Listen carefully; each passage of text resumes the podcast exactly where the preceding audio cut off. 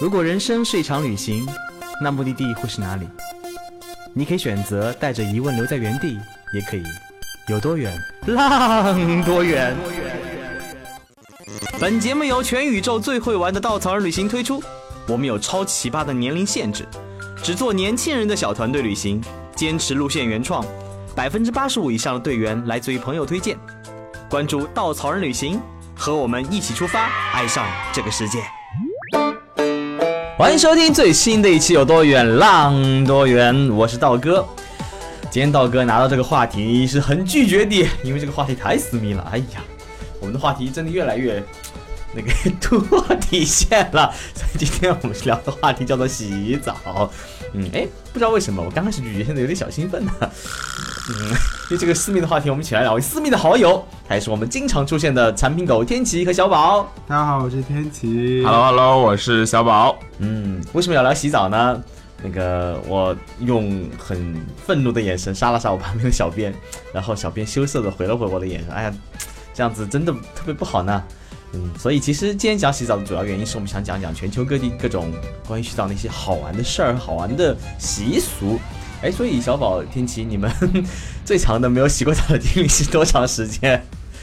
这个问题可能 天琪哥哥来回答会比较好。呃，澡澡，我觉得澡堂子文化其实是一个非常有意思的一个文化。那我最长没有洗澡的记忆的话，好像是上次跟道哥一起去徒步安娜普兰的大环线，啊、然后在在那次旅行的过程当中的话，大概有长达可能十多天都没有洗澡吧。哦，这这就，我们可能以前有有跟大家聊过这个故事。就一开始的时候，当你最最初没有开始洗澡的时候，第一、第二天的时候，你浑身非常的抓狂，觉得哪里都痒。第三、第四天的时候，你都觉得说，啊，真我要死了，我要死了，怎么会这样？然后当你突破了极限，穿越了之后，到第五天的时候，诶，好像来到了一个新世界。然后第五、第六、第七天的时候，再也不会为任何洗澡的事情困扰，你感觉浑身皮肤会自己进化了呀，对吧？完全特别的感觉自己特别的 purified，而且每特别的天洁净。主要是那个徒步要上升海拔，所以每天走的时候，那个汗一层一层流下来，干掉，流下来，干掉。嗯但后面你就觉得哇，我每天在自然洗澡，自然风干。还有背后上的那个盐，从永远都是每天走完就有一层盐就留在衣服上面。为什么要来参加这期节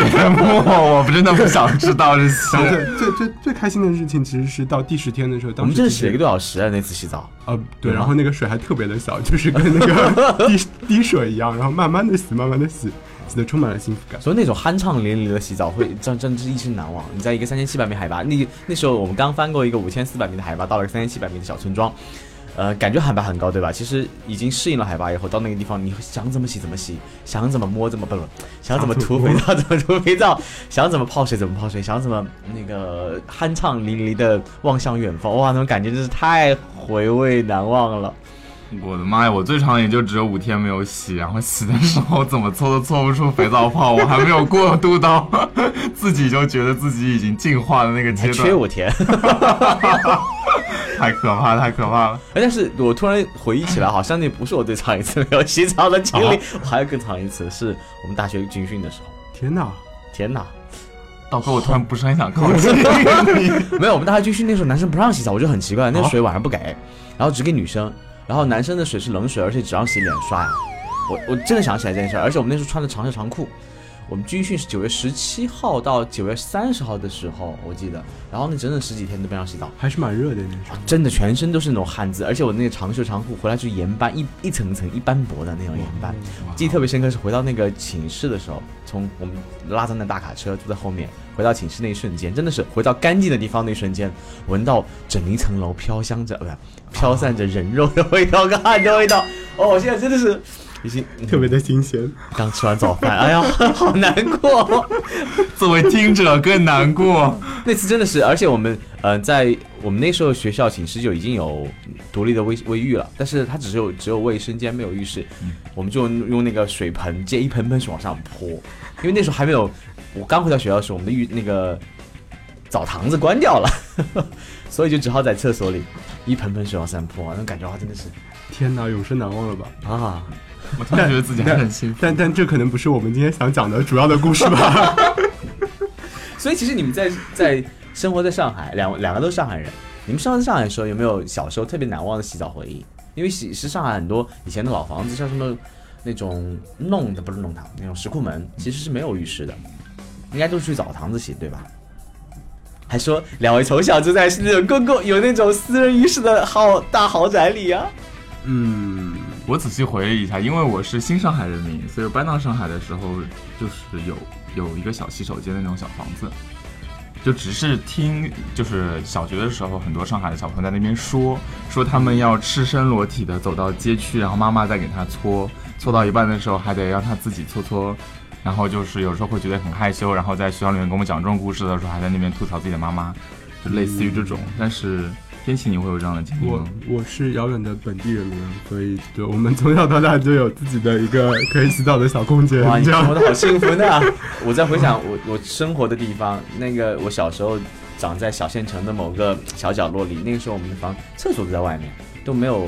独立厕所，而且我那个呃我们那个小房间后面是个农田，所以我经常上厕所会遇到蛇，你知道吧？我哇，每次晚上上厕所都很害怕，就就能憋就憋，然后。哎，为什么说上厕所了呢？嗯，跳过，回到洗澡这件事儿。所以那时候是没有独立浴室的，那时候就去我爸爸的那个公司的澡堂子，就是还拼澡票去洗澡。那个时候，呃挺挺折腾的，所以能不洗就不洗，能少洗就少洗。后来实在到初高中不方便，我就逼着我老爸在我们的那个阳台上，就隔了用铁皮隔了一个小小角落里，用装了一根大水桶，然后用那种加热加热管，就是水放进去加热，然后洗澡。然后直到我大学的时候，才家里装了那个独立卫生间跟独立卫浴。哇哦，比起你们从小生活的奢华生活，嗯，真是，我觉得不要再提我我觉得不是这个问题，可能是因为年代的问题。导 哎呀，暴露年龄了，扎扎心了，老铁。明明跟你一样大，真是。说什么话呢？我才十九岁。好，我们我们跳过那个忆苦思甜的过过程，我回到那个全球洗澡这件事情。所以，天琪，你在哪个地方洗澡洗出最有嗯愉快经历？哦，这这个你你要说这个愉快的经历的话，我一定会想到，就是有一次我跟道哥一起去了一个叫摩洛哥的地方，啊、也是我们为什每次是我们两个的回忆呢？为什么你们两个一直在你洗澡？你没有你没有参与到这次的记忆当中去啊、就哦，就是当当时在房间里等你回来。就是就是我们在一个非常遥远的白百尔人的小山区，然后当时带我们的那个领队的话，也是一个呃非常牛逼。我们以前讲过他的故事，就是全球优秀领队叫哈利德，然后他哈利德为我们推荐了一个非常 local 当地的文化的这个展现的一个地方，叫做白百尔人传统澡堂子。然后当时所有的小伙伴们都很兴奋，但道哥因为可能刚从撒哈拉出来，然后就有点疲劳，然后他就开始休息了。但于是我就跟一些小伙伴们一起过去，当时有有男生有女生，那就去了之后发现特别的简单，一进去之后，他就就工作人员就跟你说，来，请你把衣服脱掉，然后发过发过来三个东西，一个桶，然后一块肥皂，黑乎乎的，然后说哇，这是纯粹的橄榄油制作的，然后还有一个小型的搓澡巾，然后就三个东西。于是呢，男生们就就因为我没有没有机会进到其他的地方去，所以就跟男生们一起去洗澡，然后我们就拎着这个水桶啊，然后拿着搓澡巾和那个肥皂，然后就哎就就进到了澡堂子。这个澡堂子的空间是一个三间房间的一个地方，第一间是有点热啊，大家换衣服；第二间是很热，很多人就就躺在地上，然后就像那个桑拿房一样，就在在地上啊、躺着享受。然后第三间房很热，然后里面有好多这个身形特别的壮硕的就就白白人的大叔，然后他们在做什么呢？他们在专门给其他的这个洗澡的当地人搓澡。于是乎呢，我们就就被享受了一下这次传统的摩洛哥式的这个这个传统搓澡的服务。呃，一开始的时候我印象特别深刻，呃，就是我旁边有个小哥哥，然后那个这个白白人大叔就立马就把小哥哥推倒在地上，然后一屁股就坐到他的肚子上面，然后呢，他就从胸口坐到肚子，又从肚子坐到胸口 有一种有一种特别。特别按摩的感觉。然后那个就每次就是就就这个白发大叔就站起来的时候，那小哥哥就一点轻松的感觉，然后突然间那个白发大叔又一屁股坐了下去，然后就听到骨骼发出了咔嚓之声。啊，但这还不是最夸张的，最夸张的是那个搓澡大叔他的手。有大概有大概我的脸那么大，就就一巴掌就把那个小哥哥的手和臂膀全部都熬在一起，然后还七拐八歪，然后崴崴在了一起，然后还拼命的捶捶打着那个小哥哥身上的各个部位，包括了屁股啊，包括了背啊，包括了脸啊。然后那次洗澡让人觉得哇，整个骨骼就就轻松了。但是这还不是可可能还不是最最嗨的，就最嗨的是当我们出来了之后，大家在就是交流每个人的洗澡的经历的时候，然后妹子们都特别的开心，特别的炸锅。他们说那些大妈们就一个个胸都特别大，然后都在搓澡的时候都垂到了他们的脸上，我按摩神器。特别的牛。我的妈呀！呃，我突然想起来，为什么我不想不喜欢去去去这种公共澡堂的原因了。因为我从小是生活在那种公司大院里，所以我们洗澡全是公共澡堂。公共澡堂里面都是有人在搓澡，那时候大叔帮着你搓，然后互相搓背。然后初中、高中又住校，大学住校，所以我经历的，我二十二岁之前没有经历过那种私人小小浴室，所以直到现在进到酒店的私人小浴室，整个人还会兴奋的。我可能是就是私人小浴室死的太多，我很向往那些大众浴场。我在我在摩洛哥的时候也是，但是那个我跟我当时带队过去的时候，我就号召队员们我说，要么要去洗澡吧，摩洛哥这边的就是澡堂子还挺有名的。然后结果没有人响应，我有了一丝丝的尴尬。但是有一个男队员他特别好，他可能看出了我尴尬，他想缓解这份尴尬，他就跟我说，小宝，不然我去吧。我说好，我逮着个救命稻草就跟了他一起上了那个上澡的车，然后跑到一个澡堂，就是我想象中它是一个大众澡堂，所以。很多人熙熙攘攘，然后大家就在里面，就是怎么说呢，有一种热热闹闹的感觉，至少不会很很冷啊，或者说很尬。但结果没有想到过去的时候是关门的，然后一关门，我想着这个台阶我也就下了，那就是关门了，我们来过了，那你关了，我我们也洗不成。结果那个向导他特别好心跟我们说，我帮你去门去找那个主人，就是 owner。然后我说不不不不，我们其实可以回酒店了。然后那向导依然去找，他就已经走远了。然后回来的时候带了一把钥匙跟我说。澡堂虽然关了，但是我可以为你们两个而开。然后 没有没有错过亚洲人的身形的身体，对吧？然后我就和 我就和另外一位男队员两个人就是很胆怯的往里走，里面黑洞洞。然后他为我们开了一个就是小房间，他说你们两个进去洗吧。然后我说在哪换衣服呢？你们就在这里脱啊。那你们我衣服挂哪呢？放底下的盆里啊。那我们在哪洗呢？你们就在这互相洗啊。然后我就有点尴尬，就第一次在男生面前脱完 衣服之后，有点不知所措，脸上飘起两朵红晕。然后我们最后没有办法，因为衣服都脱了，对不对？总归要搓一下。然后我们就互相的开始搓背。但是真的就是怎么说呢？从来没有预想过会和这位男队员互相一起搓背，所以这感觉有点微妙，手感也很特殊。哇！我们上期节目呢，瑞宝也分享过一期他在那个约 约旦被一个埃及六块腹肌的小帅哥搓背的故呃那个搓澡的故事。所以为什么我们 那么喜欢聊洗澡的事呢？所以其实，在整个中东地区有很多很多这样类似公共澡堂，它应该源自于曾经古罗马洗澡文化，对吧？我们的路线中除了除了约旦呐、摩洛哥啊，我们在埃我们在土耳其也有也安排了一次那个公共浴室，而且那次还是行程当中去的，是就包含在我们行程当中。对对对，我记得第一次我跟天琪一起洗澡也是那一次呢。第一次一起洗澡，你们有太多次了，好多男生一起太太多次了，就已经不知道哪次是第一次了。对，然后那次对那个整个那种土耳其那种海马是叫海马对吧？海马海马那种洗澡的印象还蛮深刻的，它是在一个非常富丽堂皇的大堂里，有那种大理石堆砌的中间那种石台，人就像一块蒸肉饼一样躺上面蒸。肉，然后那个石那个大理石，它是被下面的火烧热烧烧热的，然后你就哇很很舒服，然后翻过身哇很爽，就跟两面两面一样。然后然后那个那边的那种肥皂泡特别特别多，然后当一个搓澡大叔过来以后，把肥皂泡往上一堆，开始用毛巾跟那个搓澡布在身上搓的时候，就看见整个大理石被一堆肥皂所盖住，哇，肥皂泡在空中飘散，然后烟叶刺破，阳光进来后，对，哪来的阳光？好吧，我叫歪歪，看多了，嗯，所以所以道哥，你和天启两个人去洗了一个泡泡澡，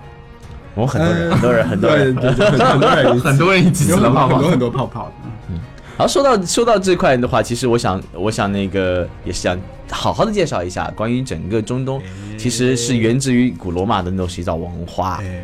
是的，就是在。最早的时候，可能大家可能知道，就是罗马时期的时候，大家都很喜欢洗澡嘛，因为水一直以来在古代的时候是非常稀缺的，所以你对作为一个文明或者作为一个城市或者作为一个国家，如果你能掌握很丰富的水，然后能提供这个公共的这个水源、公共的洗澡的空间，方便大家来洗澡，其实是一个非常高级的一个事情。嗯，而且在古代的时候，其实这个要保持洁净、保持清洁，本身也是社会的卫生的一个很重要的一个因素。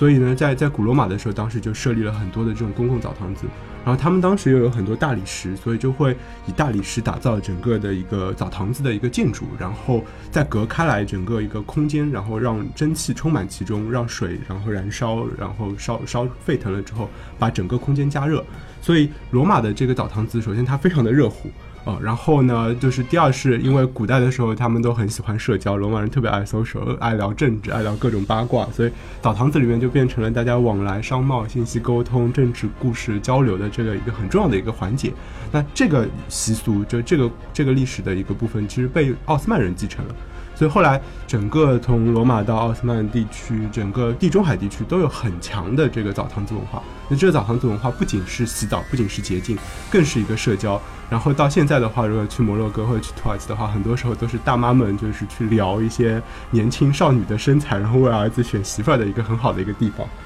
就到现在为止还是延续着。其实这种曾曾经古罗马文化到奥斯曼帝国的这种洗澡文化，到现在发生到什么俄罗斯啊、阿塞拜疆啊这种高加索区域，还有包括辐射中亚这边，它其实洗澡文化更多被传承下来就是一种社交，但是它会被，呃，怎么说被升级、迭代、更新换代。比如说小宝，你应该我记得有一次你聊过，去到阿塞拜疆，去到一个非常富丽堂皇的澡堂。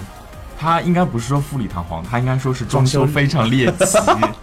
就就从来没有见到过一个澡堂走进去会让我光看这个对，就光看这个澡堂子的装饰，我大概就看了有十分钟，就是满脸满脸都是惊叹。它具体什么样子呢？我很难描述出来。大概就是它在每一寸我们能看到的所有的墙壁、天花板、地板的空间都堆满了各式各样。呃，可描述和不可描述的各种面具和小雕塑，然后他用金色全部涂满了整个澡堂，所以一进去，首先是被金色晃瞎了眼，等眼睛适应了这份金色之后，你会感觉自己就是目不暇接，每一眼都是各种精彩，然后再再往里面去洗澡。但是真正洗澡的部分其实是和土耳其语很像很像的，所以就像天气刚才说的，其实整一片。就是包括地中海和地中海之外受到过那个罗马、包括土耳其、奥斯曼那边的影响的地区，其实都会有这样很强的一些一些文化在里面。不过我在那个土耳呃俄罗斯这边洗澡的时候，不知道他们是自己从那个重重新发明的，还是说他们把这个文化在进行了改良。他们现在洗澡呢，特别是在西伯利亚的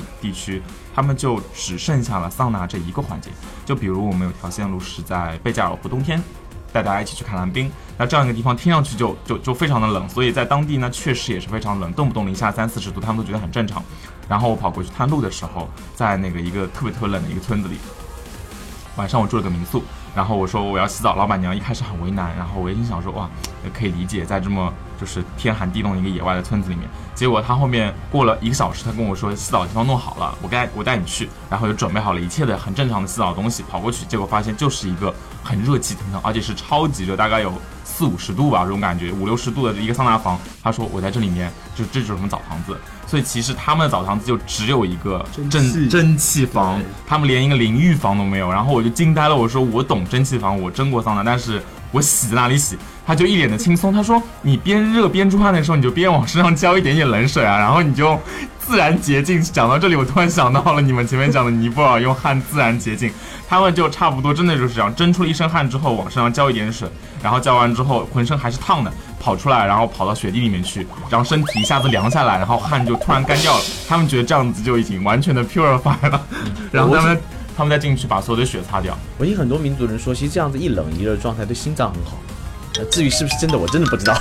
因为我经历过好多次那种，呃，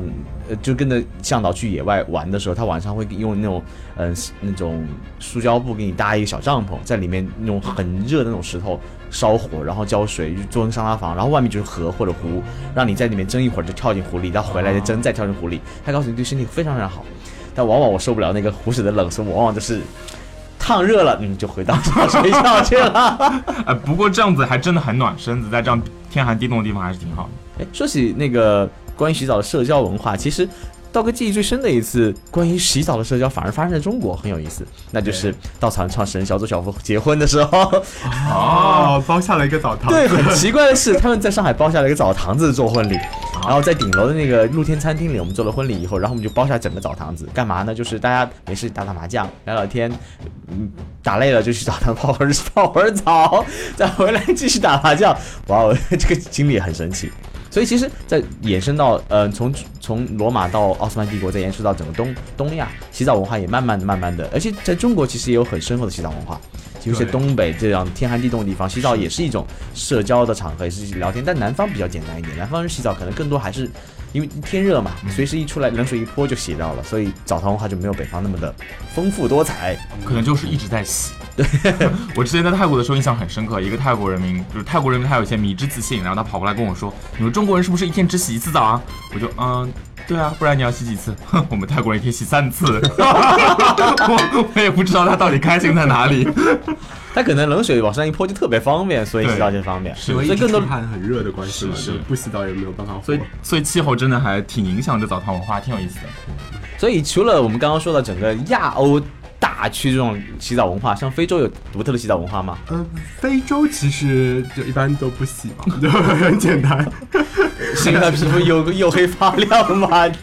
就因为因为本身洗澡也不是很方便，而且非洲是非常非常缺水，所以在当地人的整个的一个他们的世界里面是是不怎么洗澡的。但是当十九世纪欧洲人来了之后，他们会做很多的游猎，所以涉及到游猎，然后移动帐篷这些洗澡，其实哎又有一个不一样的一个体验。就我们在那个稻草人在一八年，我们其实出了一个呃东非的路线。然后在这东非的路线里面，我们在塞伦盖蒂大草原上面就会安就安排移动的帐篷，在这个帐篷里面，其实一共就只有十顶帐篷，然后所有大概有二十几个当地的工作人员为我们服务。那这个水是哪里来的呢？他们会从遥远的十几二十公里的地方，然后用长的输水管道输过来。然后热水怎么办呢？就他每次都是要把这个水烧热之后，然后有一个工作人员提着一个热水的小篮子，然后到你的帐篷的背后，然后拿一个小的一个吊架子，然后他摇啊摇啊摇，把那个吊架子吊起来，吊到高处，然后跟敲敲你的帐篷的门，就跟你说，哎，好了，然后你可以洗澡了。然后这时候呢，妹子们就一拉那个淋浴的那个头，然后就热水就自然而然出来了。但是这个最好玩的事情就是，这个黑人小哥一般就会全程 serve，所以他会隔着那个帐篷，就帐篷的隔音是很不好的嘛，就隔着帐篷就会问你说，哎，你洗的热水热不热呀？洗的舒不舒服呀？还要不要热水啊？然后很多妹子第一次去洗这样的一个体验的时候，会特别的尴尬，因为就是在隔着你大概两米不到的距离的时候，突然间有一个黑人大叔就会突然说话，说哦舒服吗？就这样的，然后然后就但是但是这个体验是非常不一样的，因为你会感觉到哎这个地方首先非常缺水，但是在这缺水的环境下面能洗到一次非常热热乎的澡，然后又把一整天的这个呃风尘仆仆的游猎的这样的一个疲劳给大家带走，这是一件很爽的事情。所以其实欧洲呃，所以非洲我们的行程当中，可能感受不了传统的那种嗯洗澡文化，那就是不洗。其实我想非洲人肯定洗澡了，只是说以前水资源很缺的时候，洗澡频率比较低，可能比较，简单一些。就是就是一年或者几年才。因为公共澡堂真的很费水，对啊，所以那个嗯、刚刚也说到一个非常逼格的洗澡方式啊，大家还有一些特别逼格的洗澡方式推荐嘛？除了什么日本温泉以外，对，我觉得就讲洗澡文化，就不能不讲日本的洗澡文化，就 跟首先不能全世界跳过是吗跟？全世界其他地方其实都不一样。我觉得大家去住日本的酒店的时候，你会发现就是每个酒店一般都会有一个就是专门做的洗澡间，就其实他们的一个淋浴间，然后里面一定有有泡澡的一个一个设施啊。因为日本人日本的家庭其实他们是。就非常非常习惯性的，就一定要去这个就有有泡澡的一个地方，而且是一个全家一起泡的一个环节。所以在日本洗澡的话，一般他们帮当地是自己先在外面淋浴，然后把自己洗干净，然后一家人家就用一桶水，然后啊、小孩子泡完，然后妈妈和妈妈泡完之后爸爸泡啊，然后还有传说中就是有有说是这个这个爸爸和女儿可以一直泡到很大的这个时间，对，所以这个这个文化其实还蛮特别的，对他们来说的话，也是一个非常家庭聚在一起的一个氛围。嗯其实像日本，它应该属于火山岛很多，所以它其实地热很丰富，有很多的温泉，而且日本人真的仪式感造到极致了。他会在各种的风景风景下，比如对着富士山的温泉，对着湖的温泉，对着很多什么城市的温泉，就会让你觉得哇，我洗在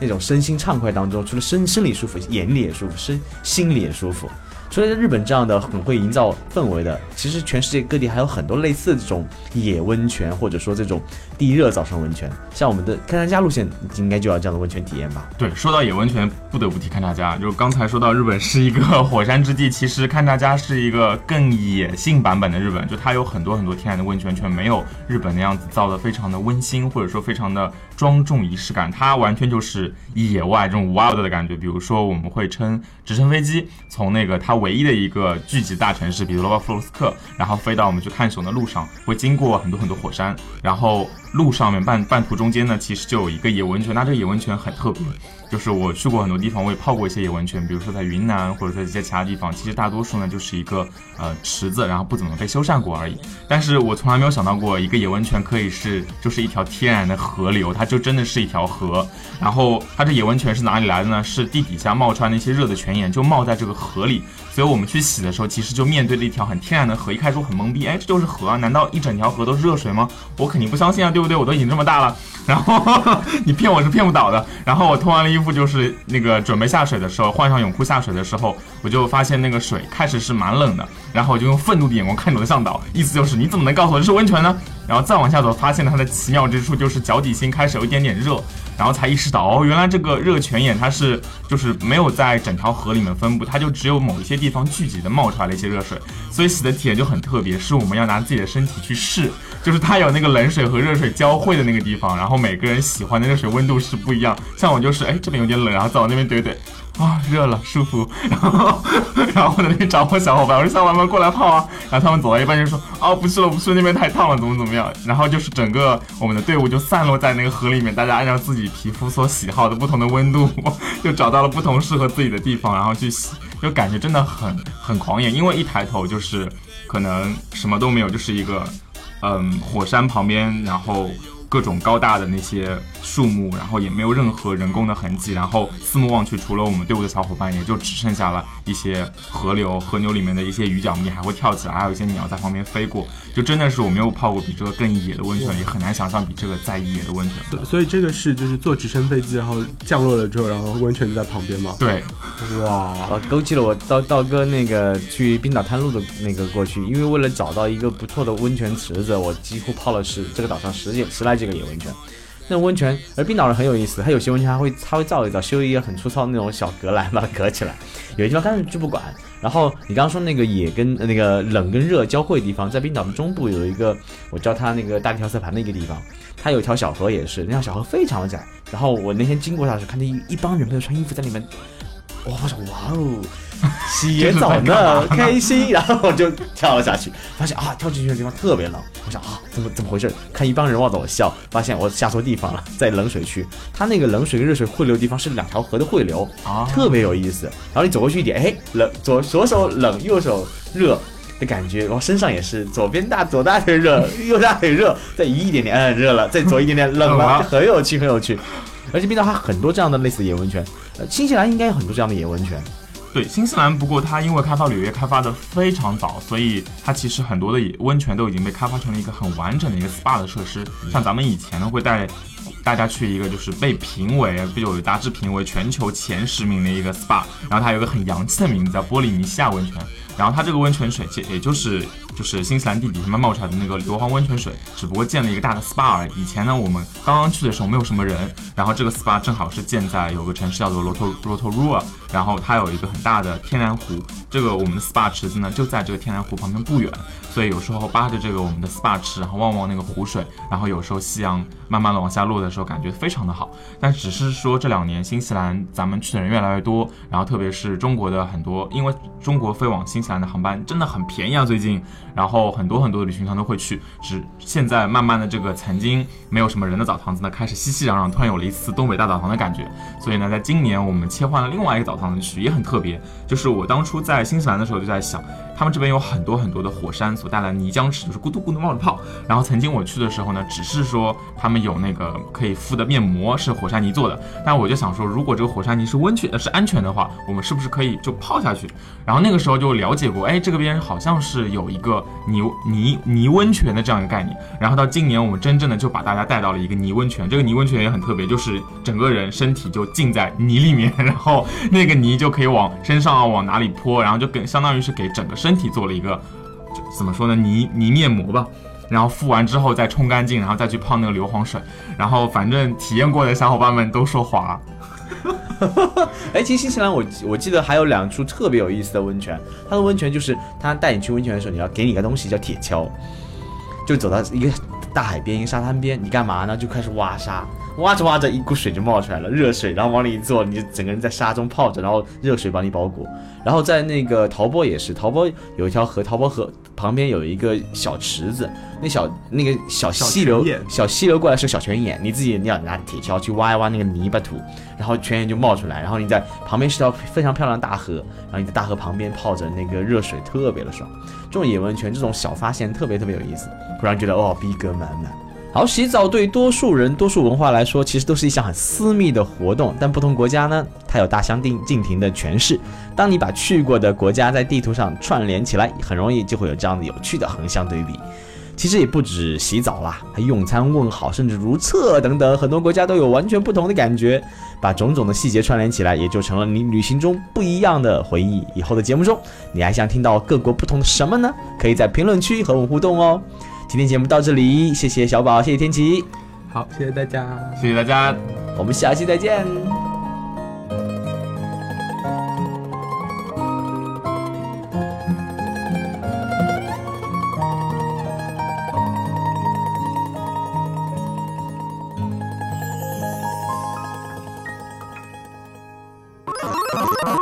请搜索“稻草人旅行”，和我们德艺双馨、颜值出众的领队一起出发，爱上这个世界。